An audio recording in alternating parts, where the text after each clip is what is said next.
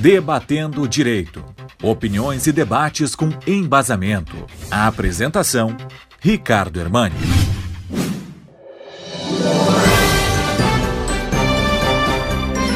A última semana nós estivemos acompanhando, todos nós estarrecidos, as cenas do Afeganistão.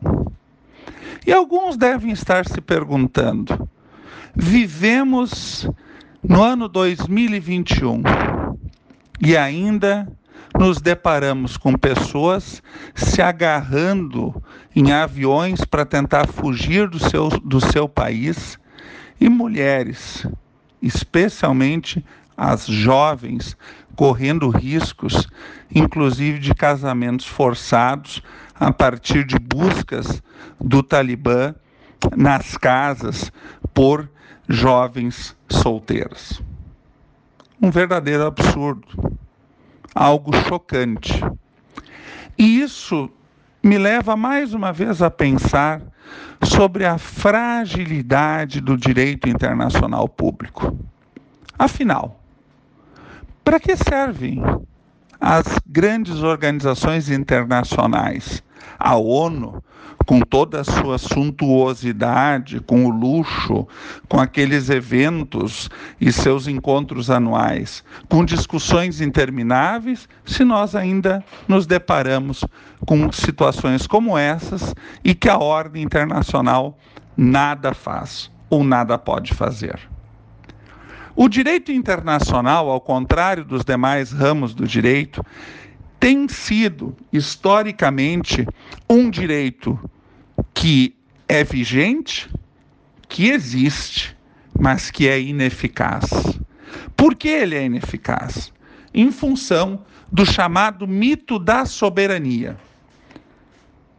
Escondidos no argumento de que o Afeganistão é um país soberano, Algumas grandes potências agora se colocam é, atrás desse muro da soberania e dizem: olha, não podemos fazer nada pelo Afeganistão e pela população que lá está. Me refiro aqui à Rússia e à China, que já disseram que precisam reconhecer a soberania daquele país.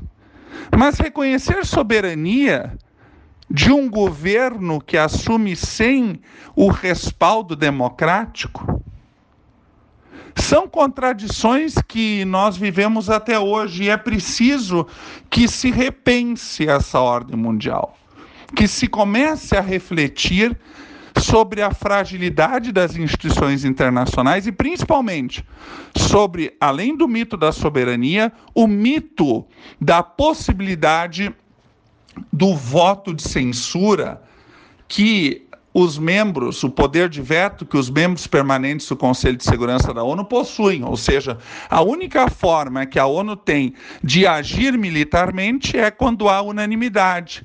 Mas Rússia e China já se manifestam de forma contrária. Então não vai haver uma ação eh, sobre o regime do Talibã para obrigá-los a cumprir direitos humanos e os mais básicos, que é a chamada igualdade de gênero. Então, lamentavelmente, nós vamos vivenciar cenas horríveis em pleno século XXI, seja no Afeganistão, seja na Coreia do Norte. E o que nós podemos fazer? Bom, ao menos nos indignar. Se muitos de nós refletirmos, falarmos, repercutirmos temas como esse, nós de alguma forma estaremos ou fazendo a nossa parte, ou ao menos não nos calando diante de momentos tão tristes em pleno, e repito, agosto de 2021. Diria, uma semana boa a todos, mas uma semana em que a gente possa olhar aquelas pessoas que vão ainda sofrer muito, mais muito, nas mãos de regimes ditatoriais.